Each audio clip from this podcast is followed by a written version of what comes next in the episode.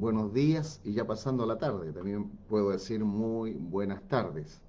Al mediodía, como es costumbre, tenemos esta bendición de este contacto con todos nuestros hermanos e hijos en el Señor, de nuestra amada iglesia Hijos, y con nuestros hermanos y amigos que nos acompañan del cuerpo de Cristo.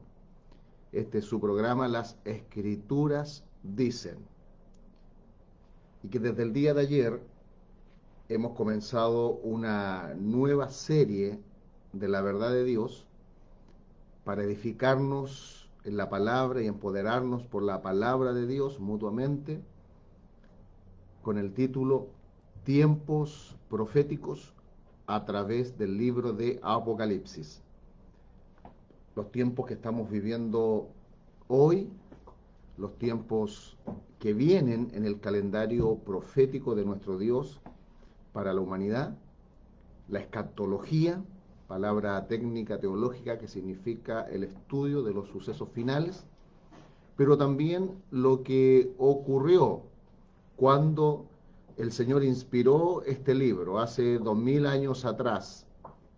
Al apóstol Juan le entregó la revelación del libro de Apocalipsis. La iglesia estaba en un momento histórico, la iglesia recibió el mensaje de Dios en su tiempo, hace dos mil años atrás, y lo que venía al paso de los siglos y el tiempo que estamos hoy nosotros en esta generación del siglo XXI y todo el plan escatológico o profético que sigue hasta el reino eternal de nuestro Padre Dios. Así que sean muy bienvenidos mis hermanos en el Señor, mis amigos en Cristo, a una nueva edición de las Escrituras, dicen, conociendo la verdad que nos hacen libres a nosotros verdaderamente y gloriosamente.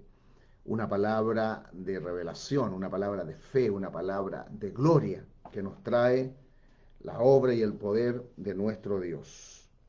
La Biblia es la espada del Espíritu el Señor nuestro Dios actúa en el mundo, en la iglesia, en nosotros, a través de su espada, que es su palabra. Y tenemos la bendición de escudriñarla juntos al mediodía, de martes a viernes. En el día de ayer partimos con esta nueva serie, Tiempos Proféticos a través del libro de Apocalipsis, e hicimos una introducción Hoy vamos a continuar con la segunda parte de esta introducción y Dios mediante vamos a entrar al capítulo número uno. En nuestros programas vamos a ir estudiando capítulo por capítulo y dentro de cada capítulo los pasajes que son muy importantes y que nos edifican poderosamente hoy a nosotros, la iglesia del Señor Jesucristo. Recordemos que la palabra Apocalipsis viene del griego apocalipsis, que significa revelaciones, revelar. Esto es muy importante, pues para muchos este libro es un libro como cerrado. Eh, no hay un deseo, un anhelo de estudiar las verdades que Dios nos da a través del libro de Apocalipsis. Ahí está cierto temor, cierto miedo hacia el libro de Apocalipsis, que es algo que no es correcto, pues el Señor nuestro Dios nos dejó el libro de Apocalipsis, que es el libro 66, el cual cierra la escritura sagrada para nosotros y en su último capítulo, últimos versículos, dice, nadie le puede añadir ni quitar a este libro ni a toda la Biblia. El Espíritu de Dios inspiró y dejó cuando Él guió el ordenar, el canon sagrado, la revelación escrita de Dios en la Biblia, el libro de revelaciones o Apocalipsis, al final, porque es muy importante para la iglesia y para la humanidad el mensaje del libro de Apocalipsis en el griego, como le decía, significa revelaciones, revelar. Y esa es la intención de nuestro Dios al dejarnos este libro Apocalipsis, es revelarnos todo lo que necesitamos saber de los días en que la iglesia vivió en aquel entonces, lo que vivimos la iglesia de todos los tiempos, la iglesia que estamos ahora en este siglo XXI, y todo el plan profético, escatológico que nuestro Padre Dios tiene para salvar y restaurar a la humanidad. La palabra del griego apocalipsis, revelaciones, revelar, significa descubrir o develar. Esto es retirar el velo o cubierta de algo que está oculto. El libro de Apocalipsis es un libro de grandes revelaciones de nuestro Dios, donde hay verdades poderosas que nuestro Dios quiere que sepamos y hay un tema principal y general en el libro de Apocalipsis que es que nuestro Señor Jesucristo es el Salvador Rey victorioso, triunfador ante todos los enemigos. Y quienes estamos con Él, en Él, en nuestro amado Salvador y Dios, somos más que vencedores. Pero hay muchas verdades en este libro de Apocalipsis que vamos a ir recibiendo al paso de los diferentes programas. Juan, el apóstol que recibe la revelación de Jesucristo, de sus propósitos, de su gloria, de su plan salvador y restaurador, él está exiliado en la isla de Patmos por predicar el Evangelio. Esta isla que está ubicada en el mar Egeo, a unos 100 kilómetros al sudoeste de Éfeso. Allí está el apóstol Juan y él recibe a nuestro Señor Jesucristo, nuestro precioso y todopoderoso Salvador, va a donde él está allí, en esa cárcel, de la isla de Patmos y le entrega estas revelaciones de su persona y de su obra y reino que se está restaurando sobre toda la tierra. Esto ocurrió aproximadamente cuando el Señor le inspira el libro de Apocalipsis o Revelaciones entre el año 90 y 100 después de Cristo. El apóstol Juan es el último apóstol del Cordero de Dios que fallece. Los demás mueren como mártires en diferentes lugares del mundo, llevando el Evangelio de nuestro Señor Jesucristo. Y al apóstol Juan Dios le da esta bendición de morir de anciano, aunque lo quisieron matar quienes perseguían a la iglesia, bajo la influencia de Satanás el diablo, quisieron matarlo, pero no pudieron porque él tenía una promesa de Dios que él estaría hasta anciano, y murió de anciano, y uno de los propósitos era para que recibiera el libro de revelaciones o de Apocalipsis.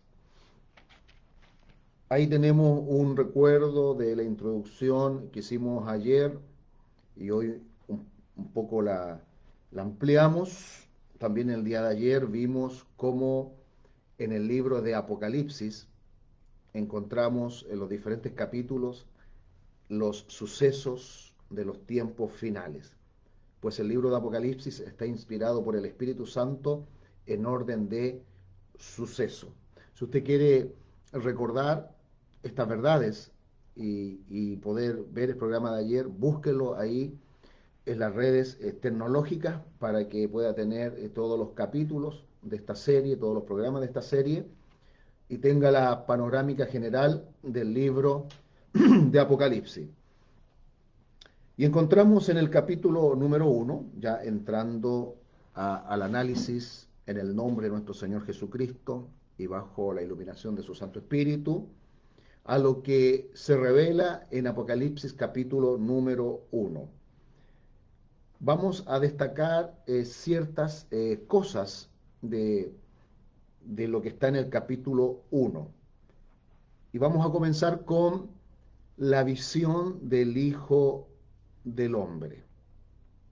Dice el verso 10 en adelante, habla el apóstol Juan, yo estaba en el Espíritu en el día del Señor y oí detrás de mí una gran voz como de trompeta que decía, yo soy el alfa y el omega, el primero y el último. Escribe en un libro lo que ves y envíalo a las siete iglesias que están en Asia, a Éfeso, a Esmirna, Pérgamo, Tiatira, Sardi, Filadelfia y la Odisea.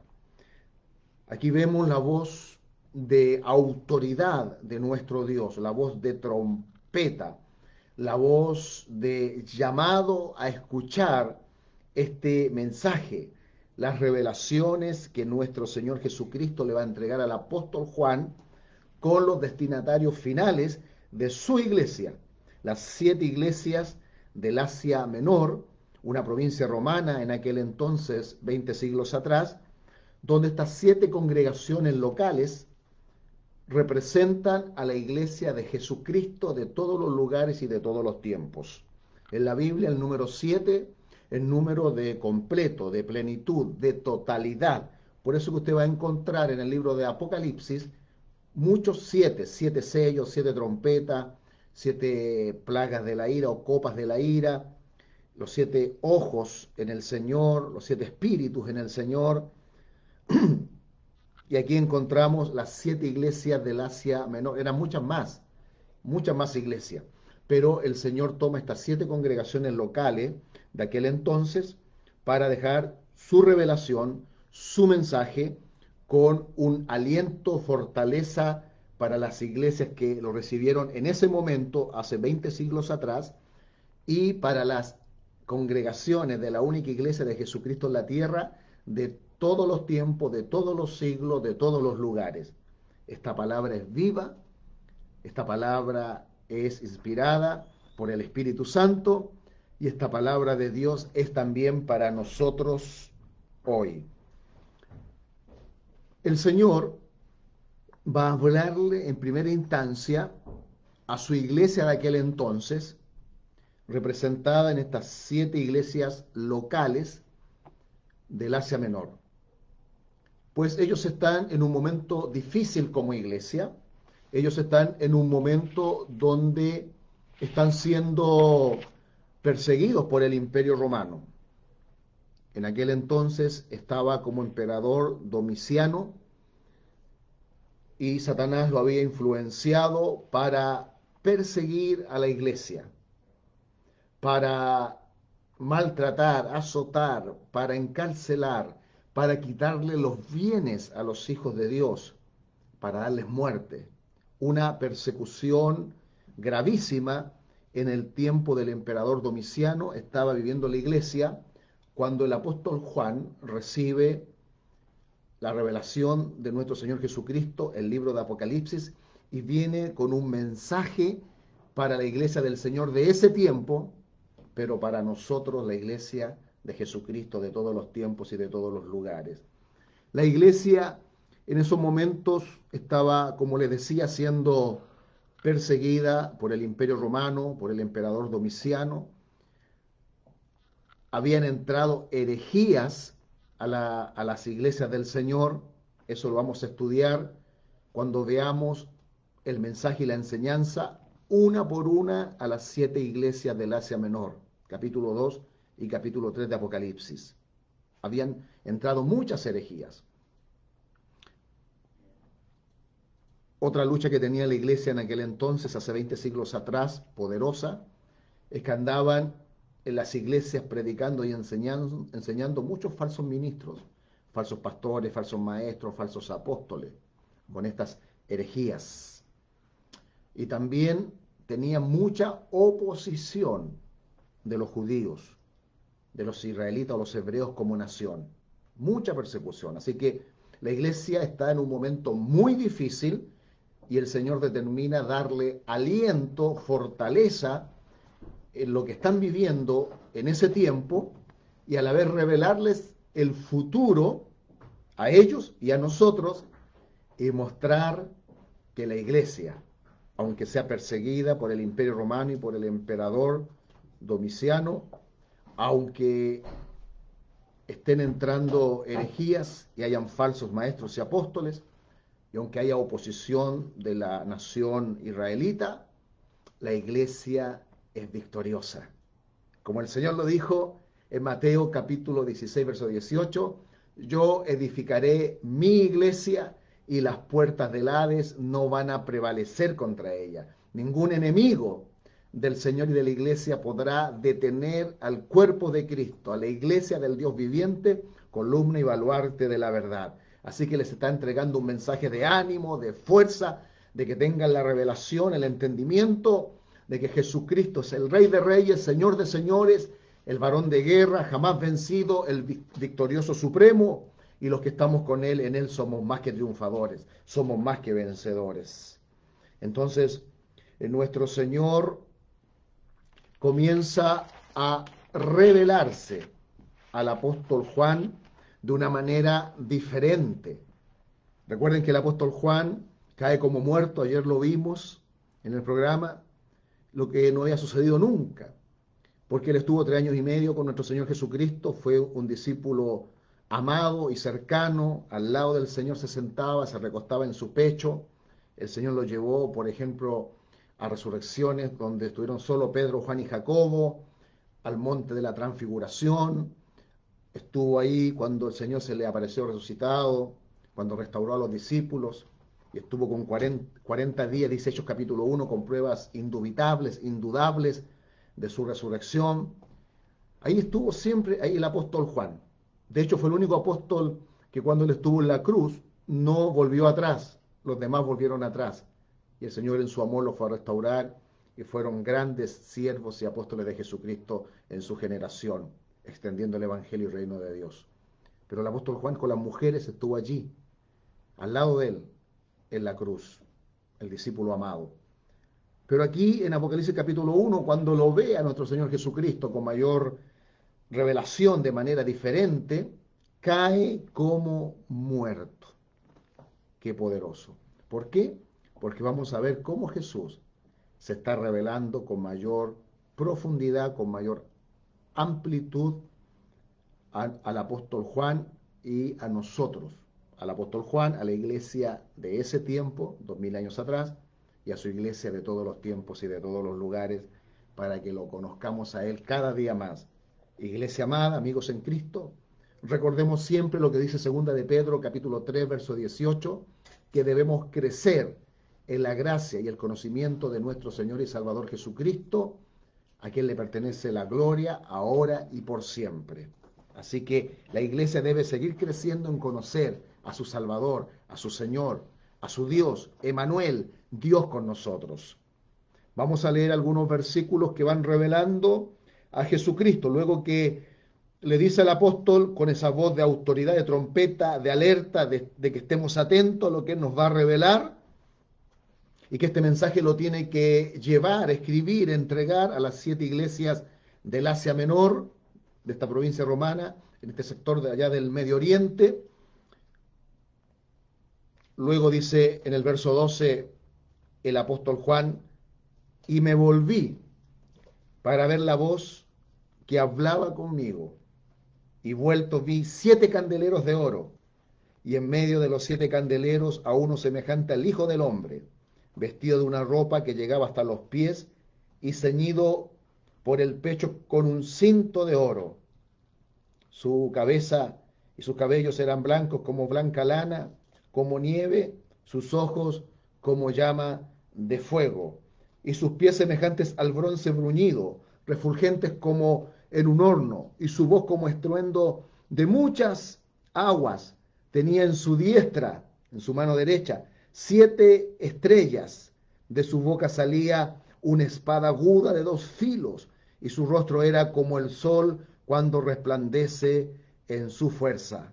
Cuando le vi, dice el apóstol Juan, caí como muerto a sus pies. Y él puso su diestra sobre mí diciendo, no temas, yo soy el primero y el último. Vamos a ver algunas verdades en cómo se revela Jesús en su persona y en su vestidura. Por el tiempo que nos queda, vamos a darle énfasis hoy, el lunes seguimos Dios mediante con esta serie, tiempos proféticos a través del libro de Apocalipsis. Al verso 12 y 13. y me volví para ver la voz que hablaba conmigo y, vuelto vi siete candeleros de oro y en medio de los siete candeleros a uno semejante al Hijo del Hombre, vestido de una ropa que llegaba hasta los pies y ceñido por el pecho con un cinto de oro. Y aquí nos muestra a nuestro amado Salvador Jesucristo como el Hijo del Hombre. El Hijo del Hombre es un título que tiene nuestro Señor para manifestar que Él es el Mesías prometido para Israel y las naciones, el Salvador Rey de Israel y de todas las naciones de la tierra. Usted va a encontrar que se habla con este título de Jesús, el Hijo del Hombre, que representa, por un lado, al perfecto hombre bajo la voluntad de Dios y a la imagen y semejanza de Dios sin pecado, Jesucristo, el Hijo del Hombre y que representa a la humanidad como Hijo del Hombre, un humano que pudo tomar nuestro lugar en la cruz y morir por nosotros para que seamos salvos y reconciliados con nuestro Padre. Eso también enseña el título Hijo del Hombre. Y por el otro está ahí el Mesías. En Daniel capítulo 7, verso 13 al 14, se habla del Hijo del Hombre que viene a salvar y a reinar. Jesús mismo se atribuyó este título, Hijo del Hombre, manifestando que Él es el Mesías verdadero, en Mateo capítulo 16, verso 13, en Marcos capítulo 2, verso 10, en Lucas capítulo 9, verso 56. Son algunos de los pasajes bíblicos donde nuestro Señor Jesucristo se presenta como el Hijo del Hombre, como el Mesías verdadero, como el Cristo, como el prometido de la simiente de la mujer, que le daría el golpe definitivo de derrota a Satanás el diablo a la serpiente antigua y sería el Salvador Rey de Israel, de las naciones de la tierra, de todo el mundo. Alabado sea el Señor. Y dice que estaba vestido de una ropa que llegaba hasta los pies. Esta ropa revela que está vestido hasta los pies, que Él es primero santo. La Biblia lo revela como el Rey de los santos. Tres veces santo nuestro Señor y Dios. ¿Por qué? Porque cuando fue crucificado, Él fue prácticamente desnudado y cargó ahí nuestros pecados sin haber, pecado Él. Él fue tentado en todo, pero sin pecado, dice el libro de Hebreos. Se santificó por amor a ti, a mí, a todos nosotros, la humanidad, para salvarnos de nuestros pecados y sus terribles consecuencias presentes y eternas. Y ahí está. Él no está semivestido o que se vea su desnudez, no. Él está eh, con una túnica que le llega hasta los pies, hablando por un lado de su santidad absoluta, el Cordero sin mancha, sin arrugas, el Rey de los santos, alabado sea su nombre. Pero también revela que ahí está el victorioso, el triunfador, porque como le decía, cuando lo llevaron a la cruz, él estaba desnudo prácticamente. Habla de su humillación por amor a cada uno de nosotros para salvarnos, pero ahora está vestido y el vestido le llega hasta los pies, la túnica le llega hasta los pies, mostrando ahora su resurrección, su exaltación, su glorificación. Él es el Rey de Reyes, Señor de Señores, el vencedor. Alabado sea su nombre. Y ese, ese cinto en su, en su pecho de oro habla de esto mismo. Él está exaltado, Él está glorificado, el Rey Supremo, el Rey Sublime, el Rey Excelso, Rey de los santos, Rey de reyes, Señor de señores, Rey de las naciones, Rey del mundo. Ahí está nuestro amado y precioso Señor Jesucristo, que además es el Rey de los siglos, el Rey de la gloria, el Rey del universo, el gobernante supremo de todo. Alabado sea su nombre. Se va revelando nuestro amado Señor con, con su voz de trompeta, que es la autoridad, es el todopoderoso y que hay que estar atentos a lo que Él nos va a hablar, nos va a revelar. Tenemos que recibirlo y vivir en las palabras de nuestro Dios, que ahí está el Hijo del Hombre, el Mesías, el Salvador Rey de Israel y de todas las naciones de la tierra, que está ceñido, totalmente vestido con la túnica, santo, victorioso, triunfador, que tiene un cinto en su pecho de oro, que ha sido coronado, se le ha dado el nombre más excelso en la creación, a lo que se sujeta todo, nuestro precioso y todopoderoso Rey, Señor. Allí se está revelando nuestro Dios. Y dice, y finalizamos para orar con esta revelación del verso 12, y vio el apóstol Juan siete candeleros de oro. Vio siete candeleros de oro. Y aquí mismo en el capítulo 1, verso 20, nos revela los siete candeleros de oro y también nos revela lo que veremos en el siguiente programa, que son las siete, siete estrellas que están en su diestra o en su mano derecha. Dice el verso 20 del capítulo 1 de Apocalipsis, el misterio de las siete estrellas que has visto en mi diestra y de los siete candeleros de oro. Y dice, aquí es, este es el misterio. Las siete estrellas son los ángeles de las siete iglesias y los siete candeleros que has visto son los, las siete iglesias. Alabado sea el nombre del Señor. Y dice la escritura que el Señor se pasea en medio de los candeleros. Los candeleros, como hemos leído en el verso 20, son las congregaciones, las siete iglesias del Asia Menor. Éfeso, Esmirna, Pérgamo, la Odisea, por mencionar una, alguna de estas siete iglesias locales de ese tiempo.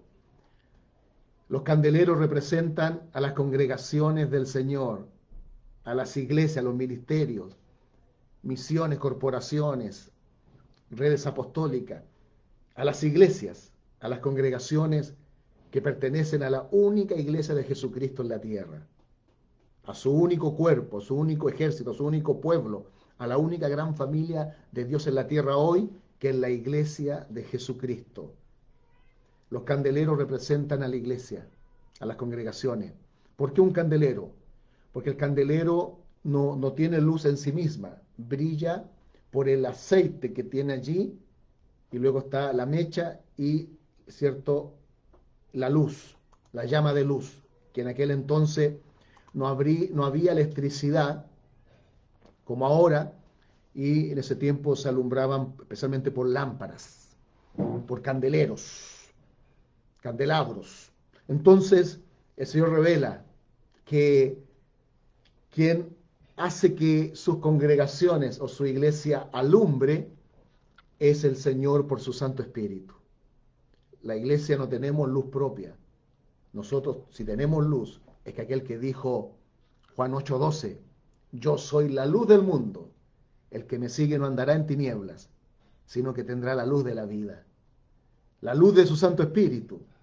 La iglesia puede alumbrar en Jesús y bajo la llenura del Espíritu Santo y él se pasea en los siete candeleros. Esto me recuerda a Mateo capítulo 18, verso 20, cuando el Señor dice, donde estén dos o tres congregados en mi nombre, allí estaré yo en medio de ellos, en medio de cada grupo de sus hijos, que al menos estemos dos o tres invocando el nombre de Jesús para adorarlo, para recibir su palabra, su presencia, para equiparnos para la gran comisión, para estar reunidos como iglesia, juntos y en armonía como iglesia. El Señor está en medio y se pasea en sus candeleros, en sus congregaciones, en sus iglesias, que juntos componemos el único cuerpo de Cristo, la única iglesia, el Dios viviente, en la tierra. Ahí tenemos entonces que la misma palabra de Dios nos dice quiénes son estos siete candeleros. Son las siete congregaciones del Asia Menor y son todas las congregaciones, todas las iglesias del Señor Jesucristo de todos los tiempos y hoy en este siglo XXI, toda congregación, toda iglesia en las diferentes comunas de Santiago, las diferentes regiones de Chile y en todas las naciones de la tierra, cada congregación, cada iglesia es un candelero que alumbra a través de Cristo y bajo su Santo Espíritu. Hasta aquí vamos a llegar hoy, tenemos mucho que ir avanzando. No se pierda el programa Dios mediante del lunes al mediodía. Las escrituras dicen, estamos recién comenzando con esta serie, tiempos proféticos a través del libro de Apocalipsis y vamos a estar, yo creo, varios programas en lo que significa la revelación de Jesucristo y el mensaje a las siete iglesias del Asia Menor o a la iglesia del Señor de todos los lugares, de todos los tiempos, a la iglesia del Señor de hoy, de la cual usted y yo, por la gracia hemos sido salvados y añadidos a la única iglesia de Jesucristo en la tierra. Gracias al Señor por su palabra. Pero no puedo finalizar sin darle la oportunidad a nuestros amigos y amigas que ven este programa y que nunca han hecho la oración de salvación, de pedirle perdón a nuestro Padre por sus pecados y que la sangre de Cristo limpie sus vidas, perdone sus vidas y venir a nuestro Padre, a la vida nueva, a la vida abundante, a la vida eterna que tenemos en Cristo Jesús.